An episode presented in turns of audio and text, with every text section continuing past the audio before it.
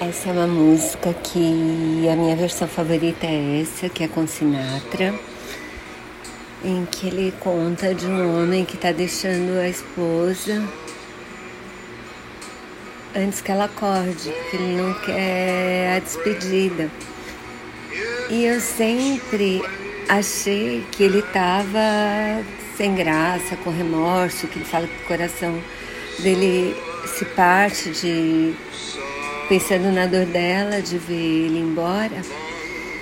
Mas na verdade, quem escreveu essa música escreveu porque estava com câncer e estava falando da despedida, da morte, dele morrer e deixar a esposa. Quem conta isso é Elvis Presley, numa outra versão bem bonita dessa música.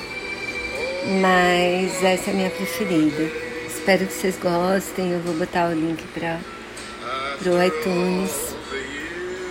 Eu amo essa música mesmo e amo a voz do Sinatra.